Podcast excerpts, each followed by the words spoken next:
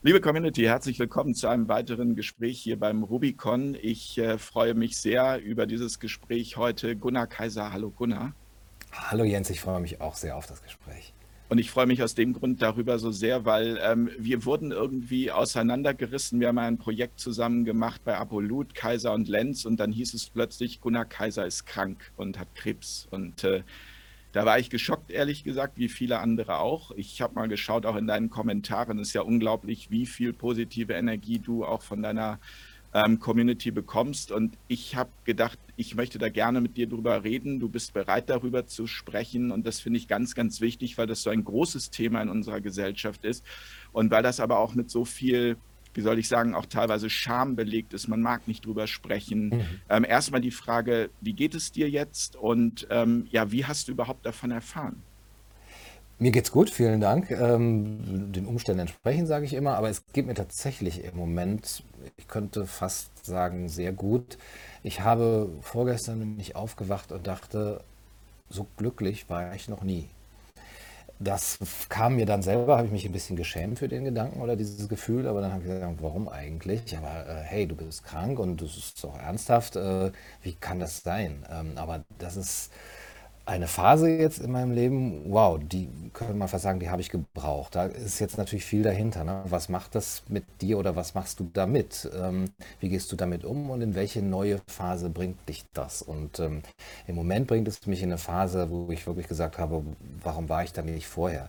Da können wir vielleicht gleich auch drüber sprechen. Das ist sehr ja, gerne. persönlich, das hat auch sehr viel mit, mit dem Öffnen auch von, von Gefühlen zu tun und mit einem Gefühl von Endlichkeit und so weiter. Ähm, und da bin ich dann aufgewacht und hatte auch jetzt über mehrere Tage dieses Gefühl, wow, fast danke. Ja, also, oder vielleicht sogar danke, ja, dass so ist. Denn, oder ich muss dazu sagen, natürlich, ich habe keine Schmerzen, ich habe nicht mal Übelkeit, ähm, ich habe ja, was gehört sonst so dazu? Mir fallen die Haare aus und der, direkt nach der, den Chemotherapie gaben, bin ich ein bisschen müde. Das heißt, da kann ich jetzt sozusagen erstmal nicht klagen, ja, wenn es so bleibt. Ich, das wäre wirklich, da gibt es wirklich andere Schicksale, wo ich mich dann vergleichen muss und sage, ja, toll. Also wenn ich jetzt die ganze Zeit Schmerzen hätte oder gar nichts mehr ginge oder total demotiviert wäre, dann würde ich das vielleicht nicht so unbedingt sagen. Zumindest jetzt noch nicht. Aber ähm, diese, diese ähm, wenn das so bleibt und ich trotzdem aber das als Zeichen mitnehmen kann, dann ist es fast schon eine Gnade, würde ich sagen, denn dann hat man das Beste aus allen Welten. Ja. Jetzt kann es natürlich sein, dass die Schmerzen irgendwann kommen, irgendwann kommt eine OP und dann wird es auch vielleicht noch krasser. Ähm, ich war aber nie, zumindest nicht so, dass ich es für mich gesehen hätte, sichtbar geschockt, äh, auch nicht nach der Diagnose, das war am 4. Januar. Und naja, okay, dann ist das so und dann machen wir das halt jetzt weg. Ne? Und äh, da bin ich aber vielleicht, das kommt zu langsam an in meinem Organismus oder in meinem System. Und dann war aber die Entscheidung relativ schnell, ja, Chemotherapie. Und die ganze normale Schulmedizin, ja, da ist der Arzt tatsächlich auch im weißen Kittel und der sagt, wir machen das so und so. Die haben immer gesagt, das ist ein, Sie müssen das nicht machen, das ist ein Vorschlag, wir würden das so machen, wir haben gute Erfahrungen damit, natürlich und so weiter. Aber das ist das Standardprozedere. Und dann habe ich alles andere von mir weggehalten und auch gesagt, ja, okay, das machen wir. Das ist da drin, das ist in der Speiseröhre am Übergang zum Magen, ein Tumor. Und das muss raus. Ich kann nicht mehr essen, das geht nicht mehr runter. Ich habe 10, 12 Kilo abgenommen. Das, ich muss wieder essen können, ja, das muss raus. Ja, und dann will ich mich nicht mit etwas beschäftigen, was vielleicht besser ist, aber viel langsamer geht und auch viel risikoreicher ist, war so mein Gedanke. Also machen, machen wir Chemotherapie.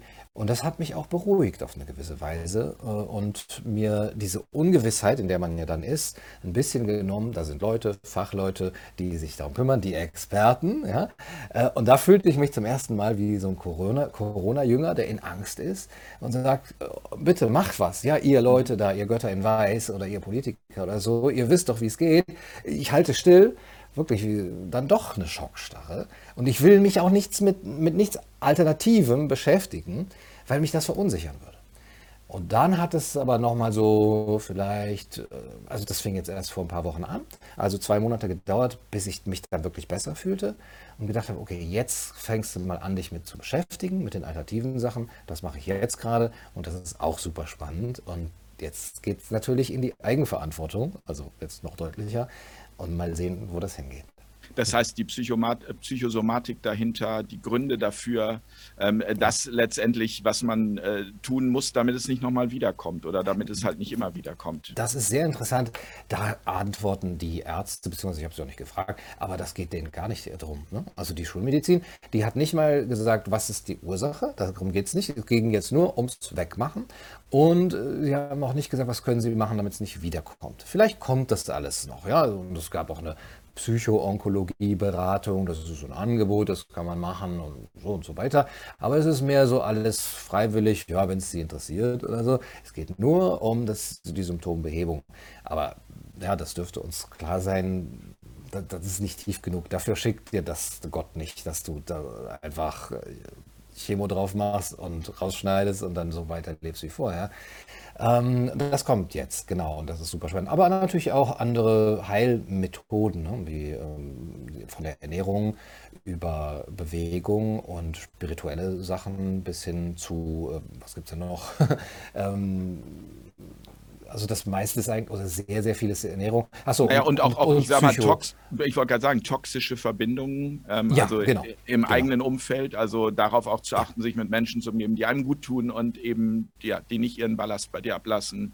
Ja, Genau, wie gehst du mit Stress um, wie gehst du mit toxischen Verbindungen um äh, und wie gehst du mit deinen inneren Konflikten um oder welcher innere Konflikt ist es, der das verursacht hat oder der sich gerade vielleicht gelöst hat, weswegen sich jetzt das Symptom zeigt. Da gibt es ja die verrücktesten äh, Theorien und ich finde das alles super spannend.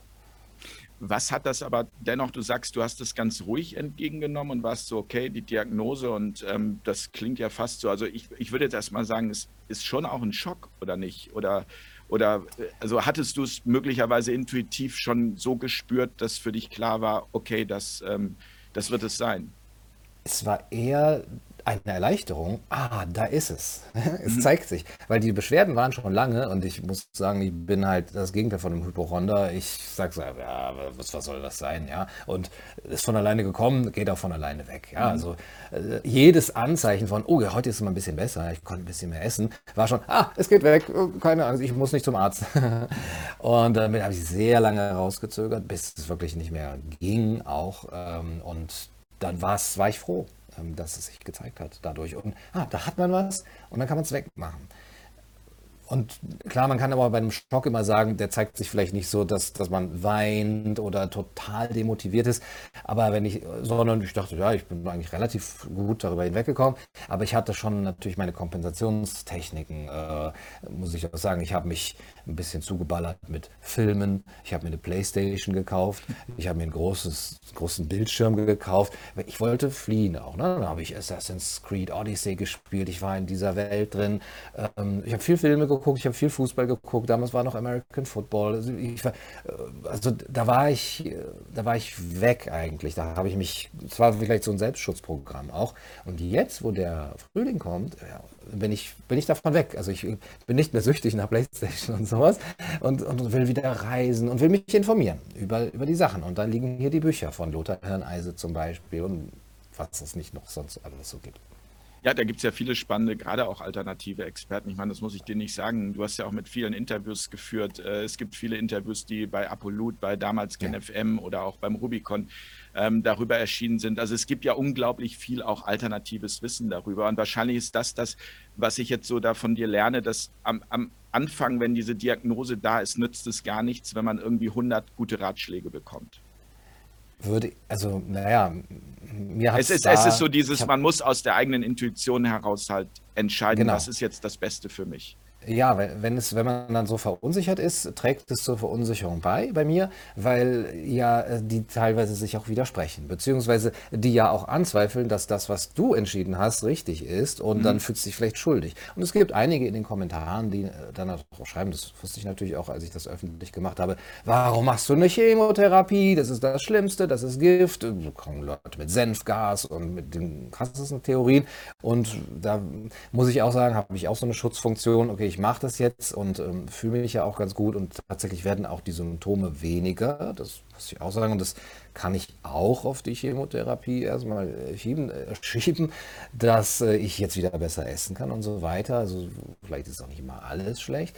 Aber ähm, es kommt dann erst eine Phase, wo, wo man dann offen dafür ist. Und viele haben oder einige haben das eben gesagt, wie kannst du nur, du bist doch ein, ein starker Kritiker der hm, eigentlich war ich nicht Kritiker der Schulmedizin. Ich verstehe viel zu wenig davon, um das zu kritisieren. Ich war Kritiker oder bin Kritiker der Medikalisierung unseres Lebens, ja, wie wir sie jetzt eben über Corona bekommen haben. Ich wollte gerade sagen, Aber der Corona-Maßnahmen auch und all dem, was da ja, gerade äh, ja. uns äh, aufgetischt wird. Und der Gesundheitsdiktatur. Genau. Und, und auch der, der, der, des Homo Hygienicus und, und sowas. Und dass die Politik das instrumentalisiert. Aber gar nicht so der, der ähm, der, der, der Schulmedizin entgegen. Der Pharmaindustrie natürlich schon einzelne Dinge, aber auch da kann man differenzieren. Ja, nicht alles, was vom Ich habe auch früher Aspirin genommen. Aber gut, ich bin auch niemand, der sich damit stark beschäftigt.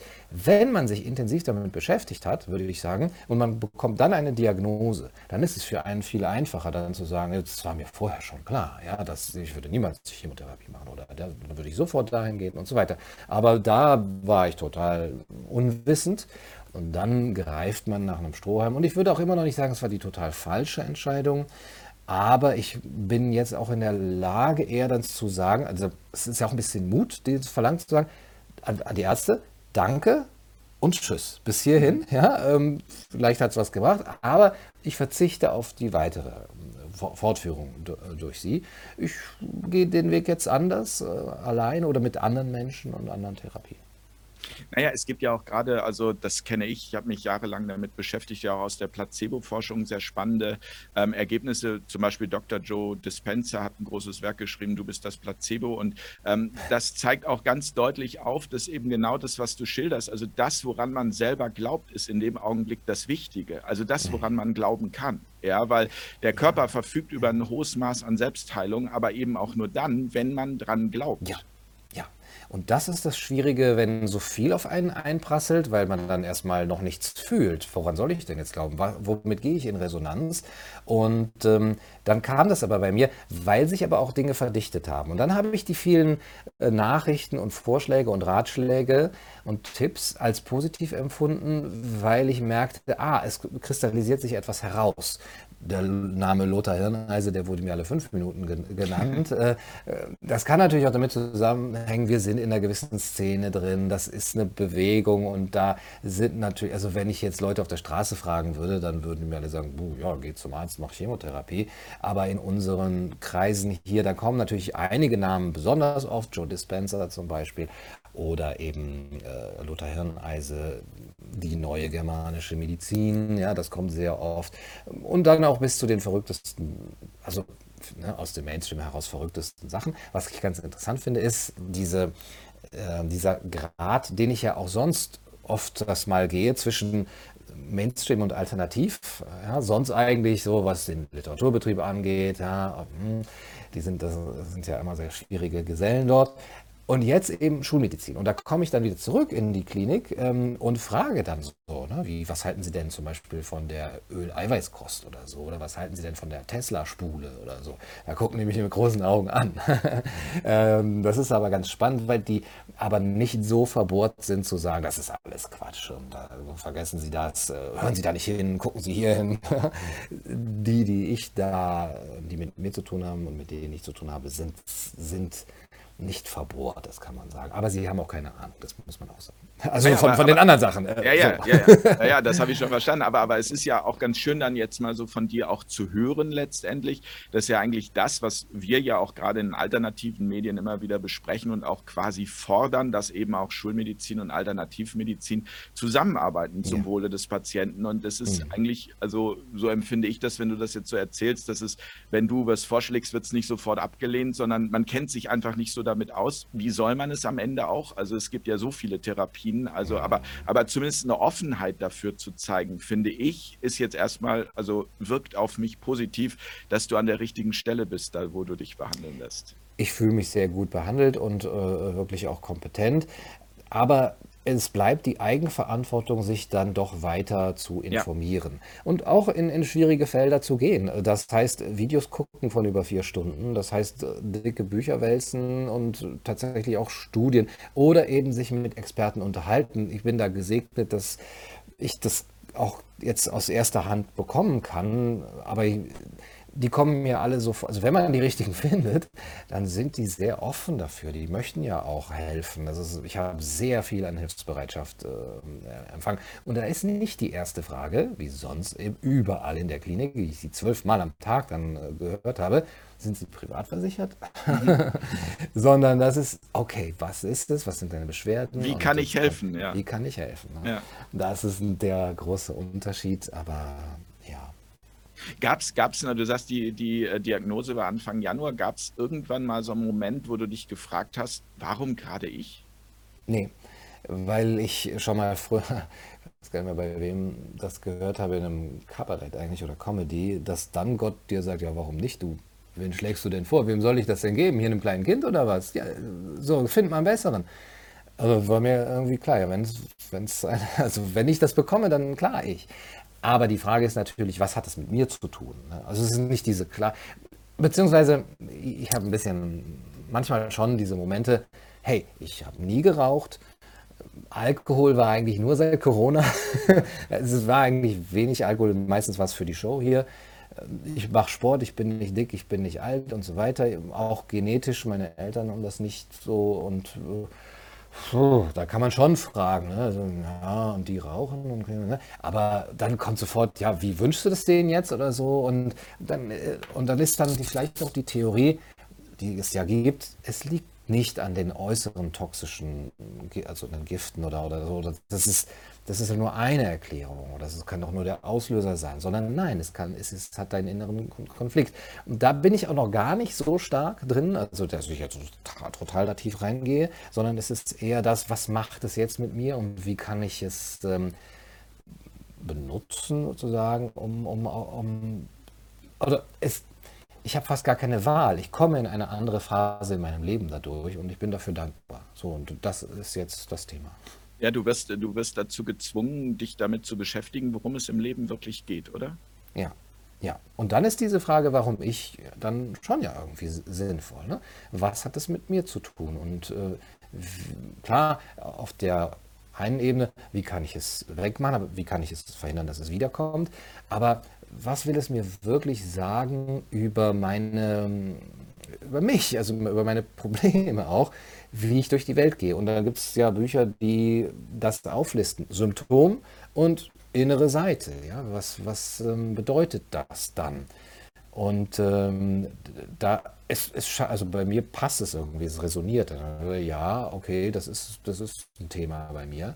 Geht das Thema mal an. Wie lange willst du denn noch warten? Und auch, ähm, also ich kann ein bisschen konkreter sein es, ich denke, es hat auch viel mit Stress zu tun, den ich mir selber mache über, mm, ich muss doch gewollt werden, beziehungsweise ich muss doch gesehen werden. Ähm, da, sonst bin ich nichts wert. Ne?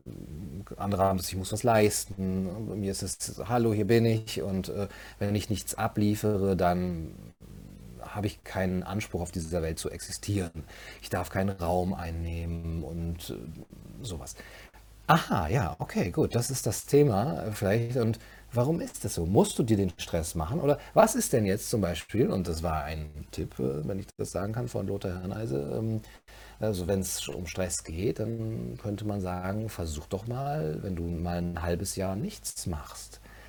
wie kannst du dir das vorstellen? Und wie, wie ist das für uns? Moment, ein halbes Jahr von der Bildfläche verschwunden. Ja. Mein erster Gedanke ist, niemand wird mich dann mehr kennen. Ja, also Gunnar wer, ja, oh, das ist ja ganz schlimm, meine Identität, ja, die ist ja, die hängt ja daran und so.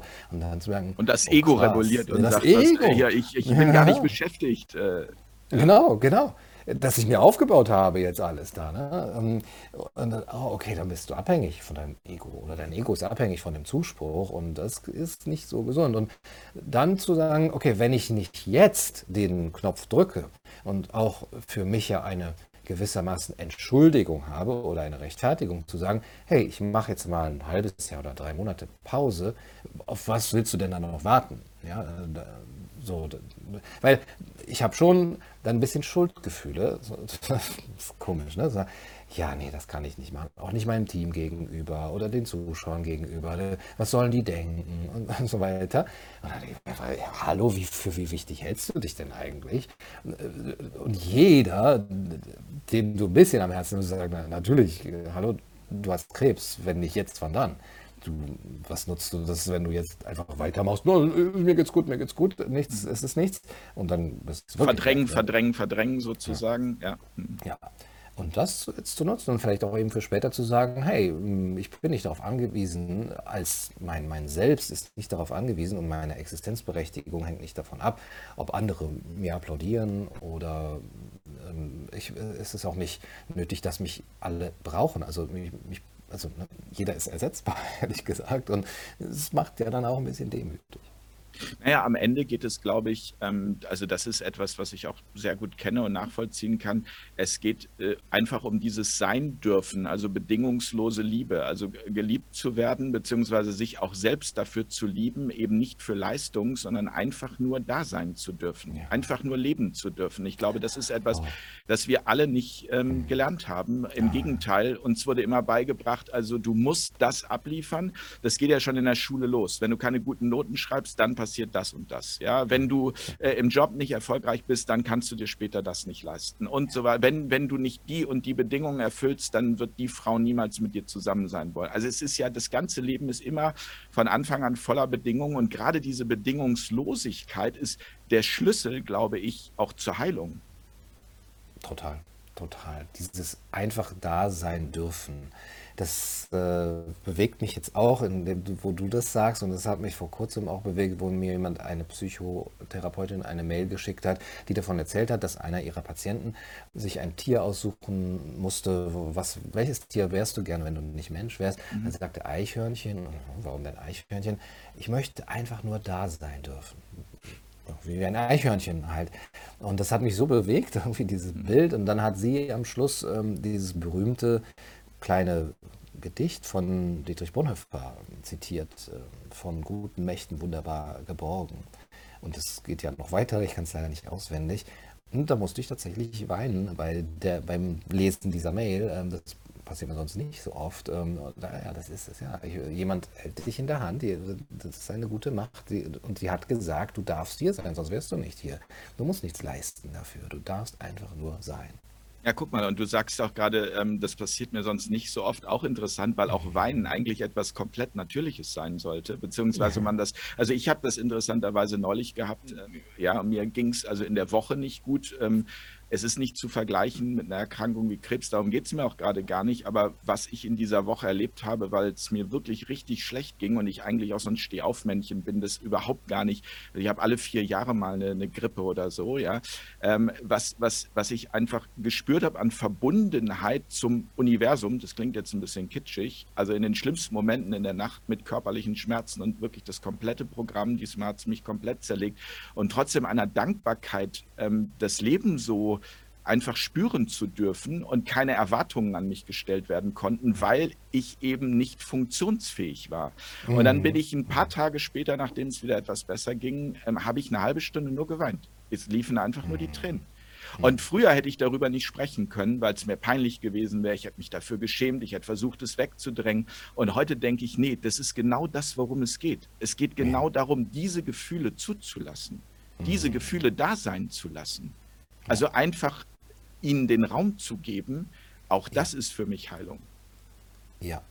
Ähm, Hermann Hesse sagt, jedes kleine Gefühl zu fühlen, dass es ähm, hat Berechtigung, egal wie klein es ist.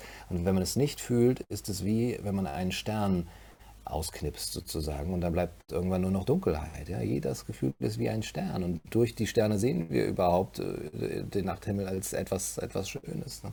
Ähm, das ist es und wo du sagst, das ist ja kitschig äh, oder ne, ich, oh ja, oder man entschuldigt sich dafür, ne? nach dem mhm, Motto mhm. irgendwie, das passiert mir ja sonst nicht. Äh, wieso passieren? Also wieso diese, ne, dieser negative Zusammenhang zum Weinen? Ja, ja, ja, es ist natürlich sehr deu eine deutliche Äußerung eben von Emotionen. Und da sind wir ja schon eben darauf getrimmt äh, zu funktionieren, auch äh, wenn eine Gesellschaft so wäre, dass jeder immer dauernd seine hm, Gefühle äußern würde. Äh, und, und, auch ja, man ist ja nicht funktionsfähig, gerade wenn man weint, ja, da kannst du nämlich zum Beispiel nicht für die Wirtschaft irgendwas machen. Ähm, oder wenn, wenn, du, wenn du ausgelassen bist, ähm, dass das, nein, ich muss funktionsfähig bleiben. Und ich muss auch Rücksicht nehmen nehmen auf andere, ich kann meine Gefühle jetzt nicht in den Vordergrund äh, schieben und so weiter. Andere haben ja noch viel mehr Grund zu weinen als ich. Das war auch mein Gedanke bei mir.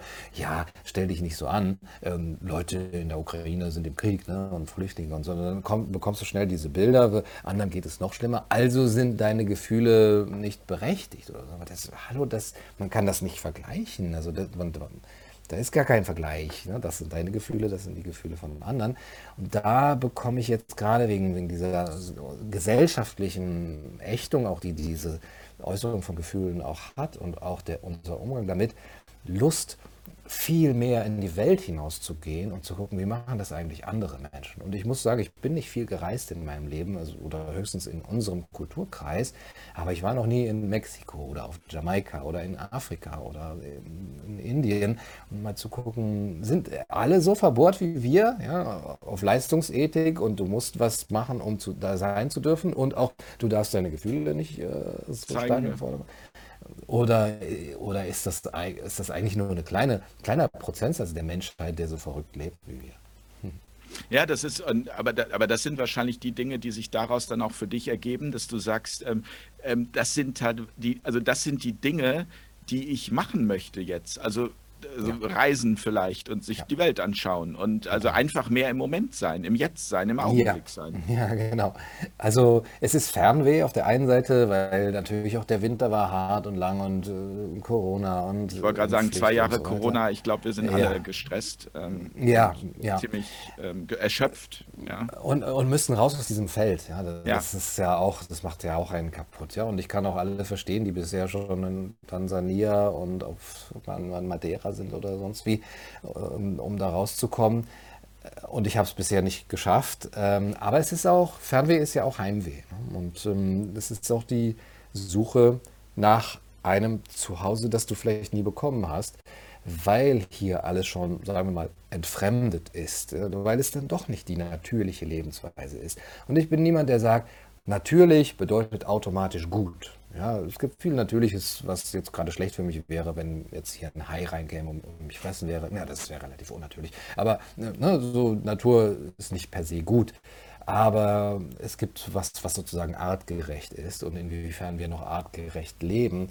Ähm, das würde ich gerne vergleichen mit anderen ähm, Lebensweisen. Das, das, das, das zieht es mich einfach hin wo ist denn eigentlich die Heimat des Menschen? Wo lebt er eigentlich richtig? Und da gibt es, glaube ich, viel zu entdecken. Da bin ich super gespannt drauf. Du hast es ähm, eingangs gesagt, dass du nahezu dankbar dafür bist. Und ähm, das ist ja etwas, wo jetzt vielleicht auch der ein oder andere sagt, hm, wie kann man dafür Dankbarkeit empfinden? Du hast da schon viel darüber erzählt, warum du Dankbarkeit ähm, dafür empfindest. Aber mich würde jetzt nochmal interessieren, so im, im Alltag, also jetzt in deinem neuen Alltag, in mhm. äh, dem du gerade bist, ähm, gibt es da auch ähm, viele Momente doch auch von Angst? Also Angst, dass das Leben könnte schneller zu Ende gehen? Oder ist das quasi, also weil, weil das ist ja das, was man so über die Medien und überall, das ist ja wie mit letztendlich auch mit Corona. Ja, also man wird auf bestimmte Themen einfach gebrainwashed so lange, bis man Angst davor hat. Und Krebs ist ja auch einfach so ein, so ein unglaubliches Angstthema. Also wie gehst du damit um? Ja, ich habe eigentlich wenig Angst. Ähm, die einzige Angst ist vielleicht so die vor der Bedeutungslosigkeit. und die, ähm, also nur, dass, dass du mich, dass dass dich keiner mehr kennt und dass, dass du Leuten egal bist. Das ist eine gewisse Angst, mit der ich umgehen muss in, in der Frage, was sage ich den Menschen? Und was sage ich zum Beispiel auch engen Freunden und, und Verwandten? Da habe ich lange mit gezögert und teilweise wissen die es immer noch nicht. Die gucken nämlich meine Videos nicht. äh, und ich habe, glaube ich, ich sage das denen deswegen nicht, weil ich Angst habe, dass äh, es sie nicht kümmert, dass es ihnen egal ist. Es ist ihnen nicht egal, ich weiß das auch auf einer gewissen Ebene, aber irgendwas ist in mir so, wenn die Reaktion so sein sollte, so, ja, okay, gut, und was gibt es morgen zu essen? Ja, oh, hast du denen jemals was bedeutet? Aber auf der anderen Seite kommt so viel an Zuspruch und Anteilnahme, mhm. auch von Leuten, die, mich, die ich nicht kenne und die mich nicht kennen, dass ähm, das ist vollkommen wirr. Ne? Aber es ist so diese gewisse Angst da. Ansonsten habe ich aber weder Angst vorm Sterben noch vor, ja, vor, vor Schmerzen hätte ich schon Angst, aber ich, da würde ich sagen, hat die moderne Medizin ja relativ viel parat aber ähm, auch nicht Angst vor, ähm, sagen wir mal, finanziellem Verlust oder dass das sozusagen alles niederbricht. Da, da habe ich dann immer das Gefühl, okay, wenn das gesundheitlich weitergeht, irgendwann kannst du dir alles wieder aufbauen. Da, äh, das, das relativiert auch, sich dann auch, oder? Ja, total. Ich bin, bin, auch deswegen dankbar, weil ich durch die Beschäftigung mit ähm, dem eigenen Körper und äh, den psychischen Implikationen ein bisschen von dem Corona-Thema weggekommen bin. Auch es relativiert sich auch. Ja? Okay, was sagt Lauterbach da, wo wir dann immer so fixiert waren darauf? Ähm, es, es ist mir jetzt gerade relativ egal. Und äh, es gibt viele spannende andere Themen, äh, um die ich mich jetzt kümmern darf es ist dann aber schon auch immer die Versuchung, du musst dein eigenes Schicksal auch als exemplarisch jetzt begreifen, damit andere was davon haben. Äh, weil sonst hast du keine Berechtigung, das öffentlich zu machen. Sonst hast du keine Berechtigung, überhaupt krank zu sein. wenn, das, wenn das nichts für andere bringt. Wie verrückt man sein kann. Ne? Aber dann habe ich schon immer die Versuchung, sagen, okay, ähm, ich mache das nicht öffentlich, damit ihr mich mitleiden könntet und damit ich hier so mich toll fühlen kann, sondern damit äh, ihr seht, oder falls es jemand interessiert, es, man, es geht mir gut und äh, man kann das, äh, es ist, ich, ich kann wirklich nur über mich sprechen, aber es ist nichts, was einem unbedingt Angst machen muss. Es gibt super viele Leute, die sich damit auskennen. Es gibt super viel Hilfe. Und äh, es gibt richtig gute Therapien, die, die erprobt sind, offenbar. Man muss dann natürlich reingehen und das macht einen unsicher. Aber äh, ich, diese, diese Angst ist, glaube ich, das Schlimmste, was wirklich nochmal weitere Symptome erst hervorbringen könnte. Und deswegen reagiere ich da auch gar nicht drauf, habe ich gar keine Lust drauf hängt es vielleicht auch damit zusammen, wenn man die Dinge tut, die man gerne tut. Und so schätze ich das einfach ein, das, was du da aufgebaut hast mit Kaiser TV, die vergangenen zwei Jahre, ähm, das, das hast du ja mit, mit, mit deinem vollen Herzeinsatz und mit, mit Liebe gemacht und mit, mit großem Engagement. Ähm, du bist Lehrer gewesen, du hast das alles aufgegeben, du hast das also du hast eine Community aufgebaut ähm, und du machst ja eigentlich das, was du liebst. Und also ich würde jetzt ja. mal so vermuten, dass je mehr man das tut, was man liebt, umso weniger Angst hat man auch tatsächlich. Ja. Auch umso weniger Angst vorm Tod hat man irgendwann, ja. weil man ja das getan hat, was man liebt. Also in unserer, in unserer Gesellschaft geht es ja immer nur um Quantität. Also wenn man 95 wird und ein, ich sag mal, Kackleben hatte, ist es super. Wenn man mhm. äh, 65 wird und voll gelebt hat und dann verstorben ist, sagen, ah, der ist aber früh gegangen. Aber niemand würde sagen, ja, aber der hatte ja das bessere Leben so. Also mhm. weil er die Dinge getan hat, die er gerne tut. Mhm.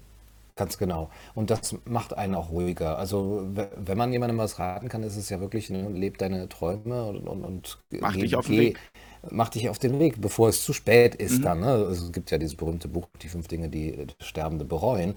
Und äh, da möchte ich nicht zu hinkommen. Und dann sage ich wirklich, wenn das jetzt bald vorbei ist, ich habe doch alles gehabt. Ja gut, ich war noch nie in Mexiko und das sind so diese äußeren Sachen. Ja, ich bin noch nie äh, Cabrio durch San Francisco gefahren oder was man da so ähm, sagen kann oder in, in zerrissenen Jeans. Aber ähm, ich habe zwei erwachsene Töchter, die habe ich einigermaßen gut großgezogen. Ähm, ich habe Menschen, die mich lieben. Und ich habe äh, zwei Bücher äh, als Bestseller jetzt auf den Sachbuchlisten, äh, genau. auf den Spiegellisten. Das ist ja alles, was ich je tatsächlich. Ich wollte als, als Mensch immer ähm, Schriftsteller werden und ähm, relativ frei sein. Ich habe mich von der Schule gelöst aus diesem System. Das wollte ich auch irgendwann machen. So viel an Träumen ist da gar nicht mehr. Ich weiß nicht, dass ich jetzt lebensmüde bin, aber alles, was jetzt kommt, ist eigentlich ein Plus.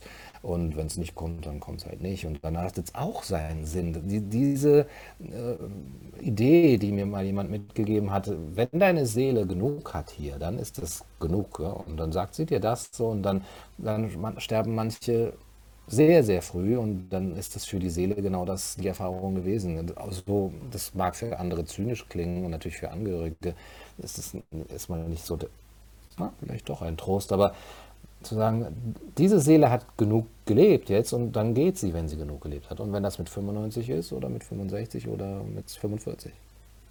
Ja, die Entscheidung darüber liegt halt einfach nicht in unserer Hand. Es ist eine Entscheidung, wann und wodurch. Und also es gibt einfach so viele Situationen im Leben. Ich habe das gehabt, ich habe mal mit Mitte 20 auf einer Bühne gestanden äh, bei einer Comedy-Show und da ist neben mir ein 300 Kilo Scheinwerfer zu Boden gegangen, also ein Meter neben mir das wäre es gewesen. Also hätte ich einen Meter weiter links gestanden, wäre es das einfach gewesen. Das Ding hätte ich mhm. nicht überlebt. Also es ist, ich glaube einfach dieser, dieser, und deswegen ist mir dieses Gespräch auch, auch so wichtig, weil es geht nicht um Voyeurismus, sondern es geht einfach darum, eine, eine Offenheit für ein Thema zu schaffen, das, ja, das so oft mit Scham belegt ist und das so oft auch mit Ängsten belegt ist, darüber zu sprechen. Und also da du für viele ein Vorbild bist, bin ich dir extrem dankbar dafür, dass du darüber sprichst, weil ich glaube, dass viele Menschen daraus eine Motivation schöpfen und sagen, okay, tatsächlich, ja, jetzt fange ich auch an. Und ich muss vielleicht diesen, diesen Einschlag nicht erst bekommen, bevor ich mein Leben ändere.